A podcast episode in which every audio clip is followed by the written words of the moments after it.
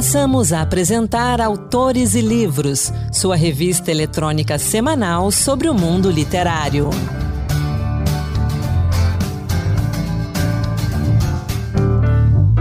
Olá, pessoal. A partir de agora, Autores e Livros, a sua revista literária de toda semana. Sou Anderson Mendanha e vamos juntos. A gente abre o programa de hoje com a entrevista da semana que destaca o mais recente livro do jornalista, escritor e crítico literário Tom Farias, Toda Fúria. Na trama, acompanhamos a trajetória de Caniço, um aventureiro dos trilhos de trem, das calçadas da Zona Sul, das ruas e avenidas cariocas e dos morros, favelas, muquifos, cortiços e barracos do Rio de Janeiro. Sem pai ou mãe, criado pela avó, Caniço é levado à marginalidade pelo sistema que impera em nossa sociedade e é obrigado a sobreviver em um mundo no qual não tem lugar. Toda fúria retrata as mazelas da população pobre, obrigada a viver às margens da sociedade, e lança luz sobre a negritude e sobre a criminalidade das ruas do Rio de Janeiro. A gente sabe mais sobre esse livro, Toda Fúria, na conversa com Tom Farias. Vamos acompanhar. Entrevista. Tom Farias, obrigado por conversar com a gente aqui no Autores e Livros. Vamos falar desse seu último romance, Toda Fúria. Seja bem-vindo. Obrigado, querido. É um prazer estar aqui na Rádio Senado e num, nesse programa Autores e Livros. Eu acho que o Brasil está precisando de muitos programas Autores e Livros, né? livros, autores, enfim. Sim, a gente precisa cada vez mais falar de literatura, falar de livros e eu quero começar essa nossa conversa sobre o Toda Fúria dizendo que livro, que livro. Parabéns por essa história, por essa escrita. Explica um pouquinho para o nosso ouvinte o que, que é o Toda Fúria antes da gente entrar em detalhes. Bom, é, Anderson, o, o Toda Fúria é uma história urbana, ela se desenvolve no Rio de Janeiro, já ali né, entrando no ano 2010, né, nessa, nessa fase, mas ela, ela é um, o ambiente dela propõe ela é, ser visualizada em qualquer época, em qualquer lugar, em qualquer cidade, do Rio de Janeiro até fora do Rio de Janeiro. Né? Nós estamos vendo aí agora os caniços nas ruas de Copacabana, aquele bando de jovens é, assaltando, furtando pessoas nas orla, na orla de Copacabana, então, é, Caniço está ali. É, o que é o, o, qual é a chave, na verdade, desse livro? Ele é dar voz a essa molecada. Essa molecada tem uma história para contar. ela não está ali, ela não nasceu ali, né? Como diz o Caniço, ela não brotou, não brotou ali. Ela tem uma história. Então eu dou voz a essa molecada. Elas vão contar as histórias delas. E aí, por isso que muita gente às vezes me fala assim: ah, eu me apaixonei pelo Caniço, né? Porque essa molecada tem uma história muito interessante, desprezada pela sociedade. Então, um pano de fundo deste livro, Toda a Fúria, é exatamente a corrupção, a falta de, de políticas públicas né, que levam o jovem àquela situação de marginalidade, a dissolução do Estado brasileiro em si, né, na, na área da educação, na área da saúde, na área da cultura, e a concentração brutal de, de capital né, de riqueza na mão de poucas pessoas desse país. Caniço é um anti-herói, né? Que começa moleque no primeiro capítulo, vai crescendo ao longo do livro, de marginalzinho, ele se torna protegido do chefão. Você que já trabalhou com biografias, né, biografias premiadas, eu sei que esse livro é um livro de ficção, mas o caniço não é diferente dos caniços que estão por aí, não é? Não, exatamente, Anderson. Eu até dei um, já dei uma palhinha, né? Nós temos caniços em todas as partes do Brasil, é, sobretudo nos grandes centros, né? Rio, São Paulo, você encontra esses caniços. E eles, eles se mostram a toda hora nos noticiários das TVs, no jornalismo impresso dos jornais das cidades, dos estados. E é preciso que a gente, ao invés de combatê-los com é, a eliminação deles, a gente pense exatamente na produção desses caniços. Quanto a gente está produzindo caniços, a torta e a direito. O caniço que está aí, que sobreviveu, está aí no livro, é um sobrevivente, né? E eles acabam encontrando seus meios de sobrevivência. Você é preciso, você tem que comer todos os dias. Como se você não tem eh, alimentação, se você não tem, sabe, meio recurso. Então você vai lá o mundo do crime. Você vai assaltar, você vai, vai furtar. Né? Você precisa conviver com pessoas. Você não tem família. Então você cria sua, sua própria família na rua. Você cria sua própria família num presídio. Você cria sua própria família no crime organizado. Então é, é uma outra lógica de sociedade que está encoberta. Há uma camada que a gente coloca, todo governo vem e coloca uma camada diferente sobre esses, essa, essa população. Então, assim, é, eu procurei escavar um pouco nesse, nesse solo e aí revelou né, um, um estado de coisas bem interessante do ponto de vista sociológico, da antropologia e da psicologia. Eu quero pegar essa sua deixa aí que você falou da família, um retrato bem interessante do caniço do livro é que ele não tem mãe, não tem pai, ele é criado, entre aspas, pela avó e a gente percebe que, na verdade, a, a, relação dele com a avó é bem distante, tanto que no livro você usa a palavra parenta. Ele não se relaciona de nenhuma forma com a avó, de uma forma carinhosa ou próxima, afetuosa. E o que a gente vê nessa realidade desses jovens é um pouco disso, como você disse, né? As famílias não têm estrutura, se eles não têm estrutura, essa estrutura familiar saudável, eles caem naquilo que é necessário para sobreviver. E aí, quando o Estado é omisso, nós temos essas realidades. E o que eu gostei do livro é que você não fica dando lição de moral. Não há lição de moral no livro. O livro mostra uma realidade. O livro mostra fatos. Como foi a construção desse personagem em si? Deu muito é, trabalho? É porque, assim, eu acho que se lição de moral fosse bom, vendia no supermercado, entendeu? Uhum. E, e há caniços também na sociedade organizada, Anderson. Né? O pessoal que está aqui nos ouvindo. Não é só na família desestruturada que existem caniços. Né? Você tem caniços formados em Harvard.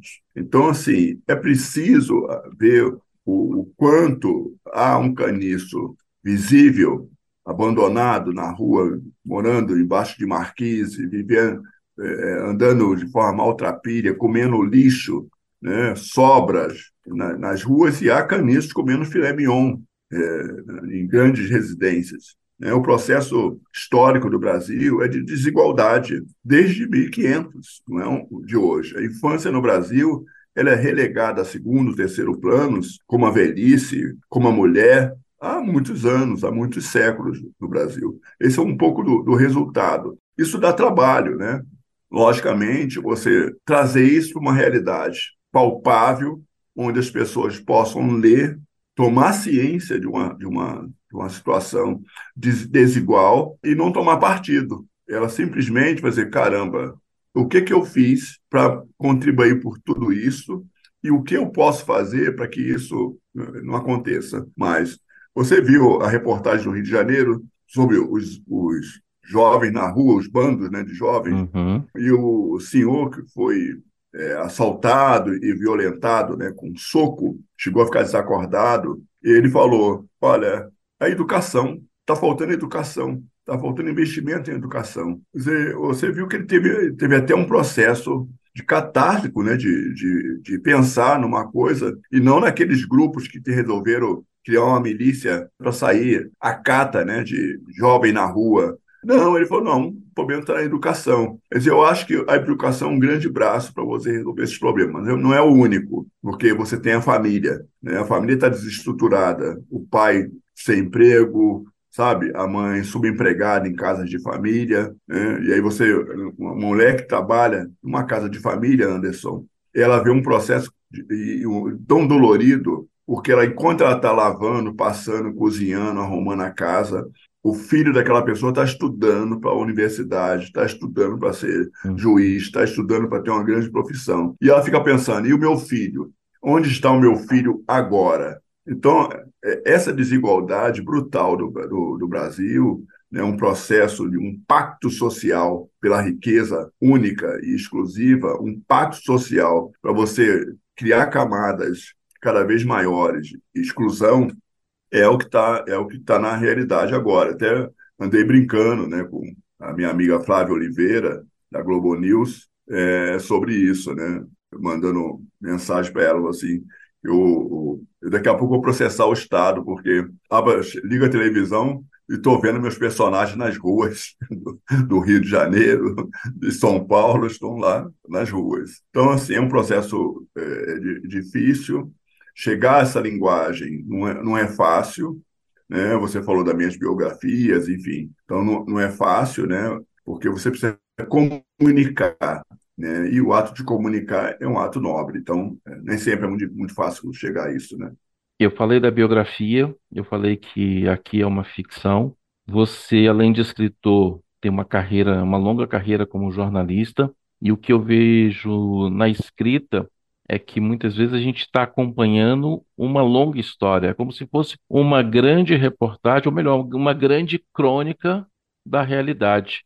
E eu gostei muito do, do estilo de escrita, uma escrita é, basicamente descritiva, com poucos diálogos, mas sem ser cansativa, sem ser redundante. Você não fica falando muito dos ambientes, você vai direto à ação, ao ponto, ao personagem. Essa experiência, toda essa sua bagagem ajudou a construir esse livro e como é que foi esse trabalho, essa depuração dessa escrita? É, perfeito. Eu penso que você, como jornalista, também sabe disso, né? É, nós temos um, um, uma comunicação que precisa ser cada vez muito mais dinâmica com o leitor. O leitor não tem muito tempo a perder, ele muda de canal, ele muda de sintonia na rádio, né? ele fecha o, o jornal já na, na, nos leads da primeira página. Né? Então, Machado levava dez páginas para contar que Capitu foi a janela. Né? Eu fico imaginando esse processo o século XIX, né? É, as pessoas que liam Achado, né? Mandando o WhatsApp daquele tempo, pá, é, olha aí, o que, que tá achando? Ah, tá chato, não tá, tal. Então, assim, o, esse processo de escrita realmente vem de uma bagagem, né? Eu, eu estreiei no jornalismo com 14 anos, então foi quando eu, eu escrevi pela primeira vez em jornal. É, e eu tenho um, um processo de escrita eu trabalho, eu trabalho basicamente todos os dias, de onde eu estiver, lendo e escrevendo, todos os dias. Eu, eu faço um, laboratório constante de exercício. E aí, dizer, o personagem pedia uma pesquisa também de linguagem, que é, que a gente chama essa linguagem mais coloquial, mais direta. Né? As pessoas agora é, dizem palavras com três letras, contigo, qualquer coisa assim, você, você qualquer, são dois qua, né, que, são dois queijos, né? Qualquer. Uhum. Então, assim, é, era preciso também contar uma linguagem, porque esse livro está muito direcionado para jovens, né? Uma linguagem que atinja basicamente esse público que conversa agora dessa maneira. Ninguém conversa mais como nós conversamos, né?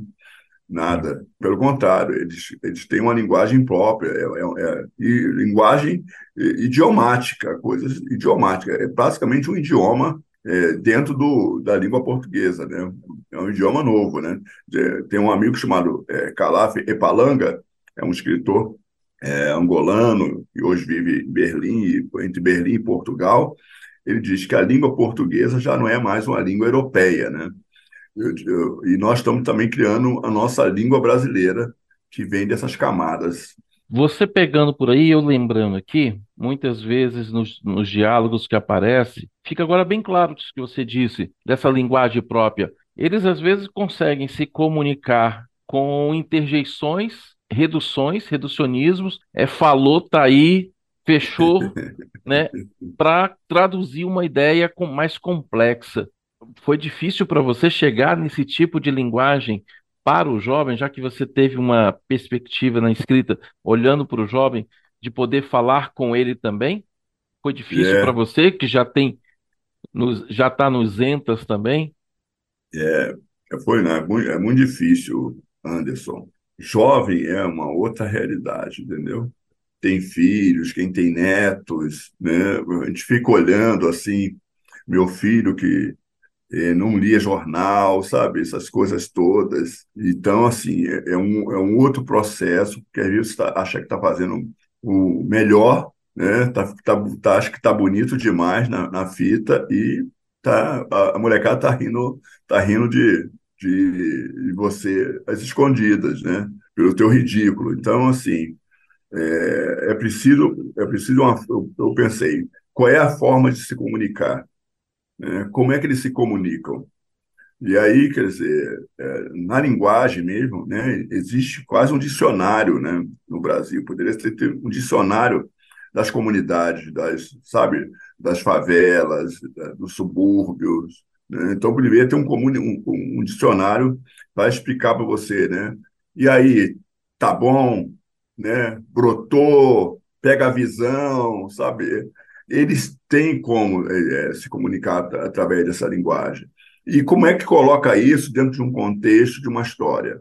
Como é que desencadeia isso num enredo em si? E quem lê vai realmente falar: não, isso aqui é isso, né? Não, você não precisa ir para o dicionário, né? Não, é, são palavras nobres, mas ela tem um, um, outro, outro sentido de nobreza, né? Ela tem, um, ela tem seu cânone próprio, entendeu, é, Anderson? Então, assim, é, foi difícil, mas eu acho que, de alguma maneira, eu estou feliz que eu consegui é, alcançar uma forma de comunicação através desse livro, né? Tom Farias, obrigado pela conversa. Eu encerro deixando o convite. Com 18 livros publicados, deve ter mais alguns vindo por aí. Eu queria que você voltasse outro dia para a gente conversar mais sobre sua literatura. Obrigado, Anderson. Obrigado aos leitores da Rádio Senado. Aqui, quem quiser me acompanhar na rede social é Tom Farias Oficial. Mandar alguma mensagem por lá, postar o livro né, e me marcar. Eu fico muito satisfeito e espero que o pessoal tenha gostado aqui do nosso conversa. Você encontra Toda a Fúria de Tom Farias, publicado pela Gutenberg Editora, nas livrarias, portais da internet, tanto na versão impressa quanto na digital. Trago agora algumas dicas de leitura. Se você ainda não montou a sua lista de leitura para este início de ano ou não se decidiu pelo que ler, trago agora algumas indicações que podem te ajudar. Eu começo por Tudo Me Leva Até Você, de Nina Lacour. Em meio ao glamour e mistérios de Hollywood, Amy Price, uma estagiária de cinema decidida a esquecer o passado amoroso, se depara com uma carta perdida de uma lenda do cinema. Ao investigar o segredo do astro, a protagonista se envolve em uma busca fascinante pela herdeira desconhecida, a aspirante atriz Ava. Neste romance, a autora tece uma trama envolvente de amizade, amor e descobertas revelando como a magia do cinema pode mudar destinos por trás e diante das câmeras. Minha segunda dica é Ágatas, de Kathleen Glasgow e Liz Lawson. Neste suspense Jovens Adultos, duas adolescentes fãs de Agatha Christie se unem para desvendar um crime que envolve segredos sombrios, namorados suspeitos e mistérios aparentemente insolúveis. Inspiradas pelos clássicos da Rainha do Crime, elas desafiam as expectativas e embarcam em uma investigação perigosa em que ninguém é digno de confiança. Ágatas é uma obra best-seller que une amizade improvável e homenageia a mestra do mistério em uma série de enigmas eletrizantes. Agora, um romance de superação. Nora sai do roteiro de Annabel Monaghan. Aqui, o leitor é convidado a conhecer a história de Nora Hamilton, uma roteirista especializada em filmes românticos para televisão que, após ter sido abandonada pelo marido, precisa lidar com fardos emocionais e lutar com questões financeiras. Por ser uma verdadeira conhecedora da fórmula do amor, o colapso do próprio casamento serve de inspiração para que ela transforme a dor em lucro ao escrever o melhor roteiro da vida. Tem dica também para quem gosta de recomeços. George Sempre Aqui, de Kate Claiborne. O leitor é convidado a mergulhar na jornada de autodescoberta de George Mucani, uma assistente cinematográfica que decide retornar à cidade natal após perder o emprego. Ao encontrar seu diário adolescente cheio de sonhos não realizados, George decide então recomeçar a vida. A reviravolta acontece quando Levi Fanning, irmão do antigo crush de George, torna-se seu inesperado colega de quarto embarcando juntos em uma jornada repleta de humor, romance e reflexão sobre as escolhas da vida. Agora, uma dica para quem quer transformar sua vida: Felicidade na Prática, de Pamela Gale Johnson. Fundadora da Sociedade de Pessoas Felizes e especialista em psicologia positiva, Pamela Gale Johnson desvenda nas páginas desta obra os mistérios da alegria em meio aos desafios diários. Com quatro princípios transformadores de que a felicidade é pessoal, gerenciável e acessível, mesmo nos momentos mais desafiadores, a autora oferece um guia prático para cultivar a alegria autêntica, convidando os leitores a descobrir o verdadeiro significado da felicidade, além das circunstâncias externas. E minha última dica é Seja Quem Você Quiser, de Christian Jarrett. Neste livro, o renomado neurocientista Christian Jarrett revela os segredos da metamorfose pessoal, de forma acessível e baseada em evidências científicas, o autor explica como é possível moldar de forma intencional traços como extroversão, neuroticismo e simpatia, ao explorar as profundezas da própria personalidade. Com questionamentos ousados e testes práticos, esta obra oferece uma visão fascinante sobre o poder da neurociência de transformar as pessoas. Todos esses livros estão disponíveis nas livrarias, na Amazon e demais plataformas de venda de livros. Se você não decorou o nome de todos eles, não se preocupe, a lista completa está no Instagram. Basta usar a hashtag Dicas Autores e Livros. Depois das dicas de leitura, é hora da poesia. No Encantos de Versos de hoje, Marluce Ribeiro nos traz um pouco da poesia de Margarida Patriota. Encantos diversos, poemas que tocam. Olá, hoje o Encantos Diversos traz para você poemas de Margarida Patriota, publicados na obra Reverências de Corpo Ausente. Autora premiada com 30 livros na bagagem, Margarida Patriota nasceu no Rio de Janeiro e foi professora da Universidade de Brasília. No gênero poético, lançou Laminário, pela editora Sete Letras, Tempo de Delação, pela Ibis Libris, e em 2023, Reverências do Corpo Ausente, também pela editora Sete Letras. De seu último livro, selecionei para você o poema intitulado Recolha.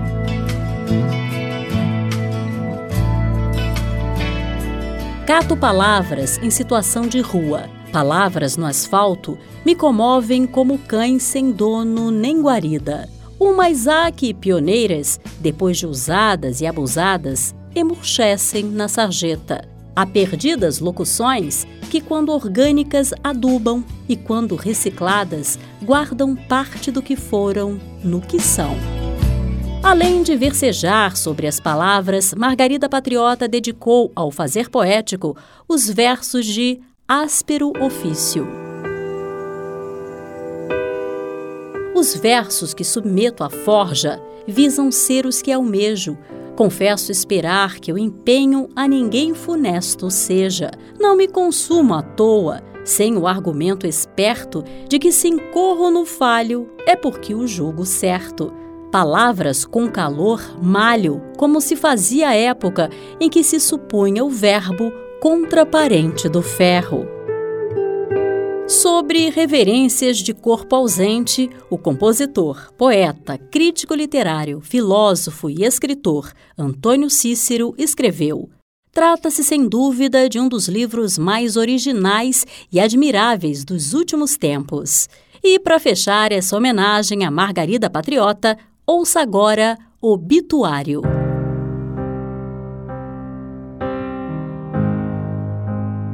Veio ao frio em parto de urgência, na frieza da orfandade cresceu. Durante o assalto da indigência ficou frio, balas frias para sustento vendeu. Com a frialdade do sistema, travou lutas sem concórdia. A sangue frio duelou a hora extrema, sem tiro de misericórdia. Agora deixo você na companhia de João Bosco, interpretando canção dele intitulada Tiro de Misericórdia. O menino cresceu entre a ronda e a cana, correndo nos becos, que nem ratazana, entre a punga e o afano, entre a carta e a ficha, subindo em pedreira, que nem lagartixa, borel, juramento, urubu, catacumba, nas rodas de samba, no herói da macumba, querosene, salgueiro, turano, mangueira, São Carlos, menino mandando. Ídolo de poeira, marafu e farelo, um deus de bermuda e pé de chinelo, imperador dos morros, reizinho nagô, o corpo fechado, o babalaosi, todo de poeira, maracu e farelo, um deus de bermuda e pé de chinelo, imperador dos morros, reizinho nagô, o corpo fechado, o babalaosi. Baixou o chulufão com as espadas de prata com sua coroa de escuro de vício. Baixou com o seu com o machado de ar. O babalaosi. Você fogo bravo nas mãos de corisco. Vou conhecer pra tu pelas encruzilhadas os seus ferros. O babalaosi. Com lança inchada e Oxóssi com seu arco e flecha em seus galhos e suas abelhas na beira da mar. E o chutro? O babalaosi. Pele e água da cachoeira. O babalaosi. E seu barro espinho dourado. Iemanjá, o alumínio, a sereia do mar. E o batalhão de mil afogado. E a Santos Razão de Vendavais. A daga de vento, o fogo de punhado. Oxum,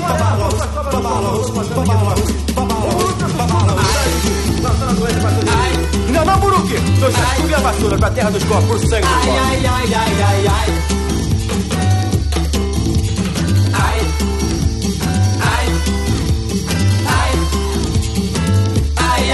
ai, ai, ai, ai.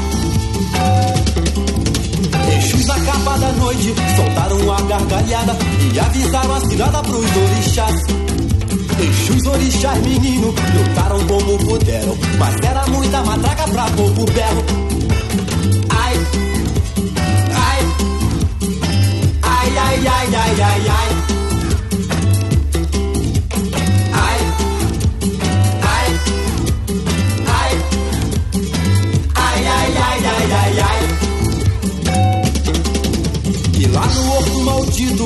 Chão do pendura saia, Sambi menino no mumba tomba na raia. Mandando bala pra baixo, contra as falanges do mal. Arcanjos velhos, coveiros do carnaval. Ai, ai, ai, ai, ai, ai, ai, ai. Ai, ai, ai, ai, ai, ai, irmãozinhos, por que me abandonaram? Esse foi o Encantos de Versos, dedicado ao livro Reverências de Corpo Ausente, da escritora e poetisa Margarida Patriota. Reverências de Corpo Ausente está disponível na Livraria da Travessa e também no site da editora seteletras.com.br. E com a poesia de Margarida Patriota, a gente encerra o Autores Livros de hoje. Obrigado pela sua companhia. Sou Anderson Mendanha e o programa teve produção de Ana Beatriz Santos e Gabriela de Macedo, com trabalhos técnicos de Josevaldo Souza. Até a semana que vem. Boa leitura. Acabamos de apresentar Autores e Livros, sua revista eletrônica sobre o mundo literário.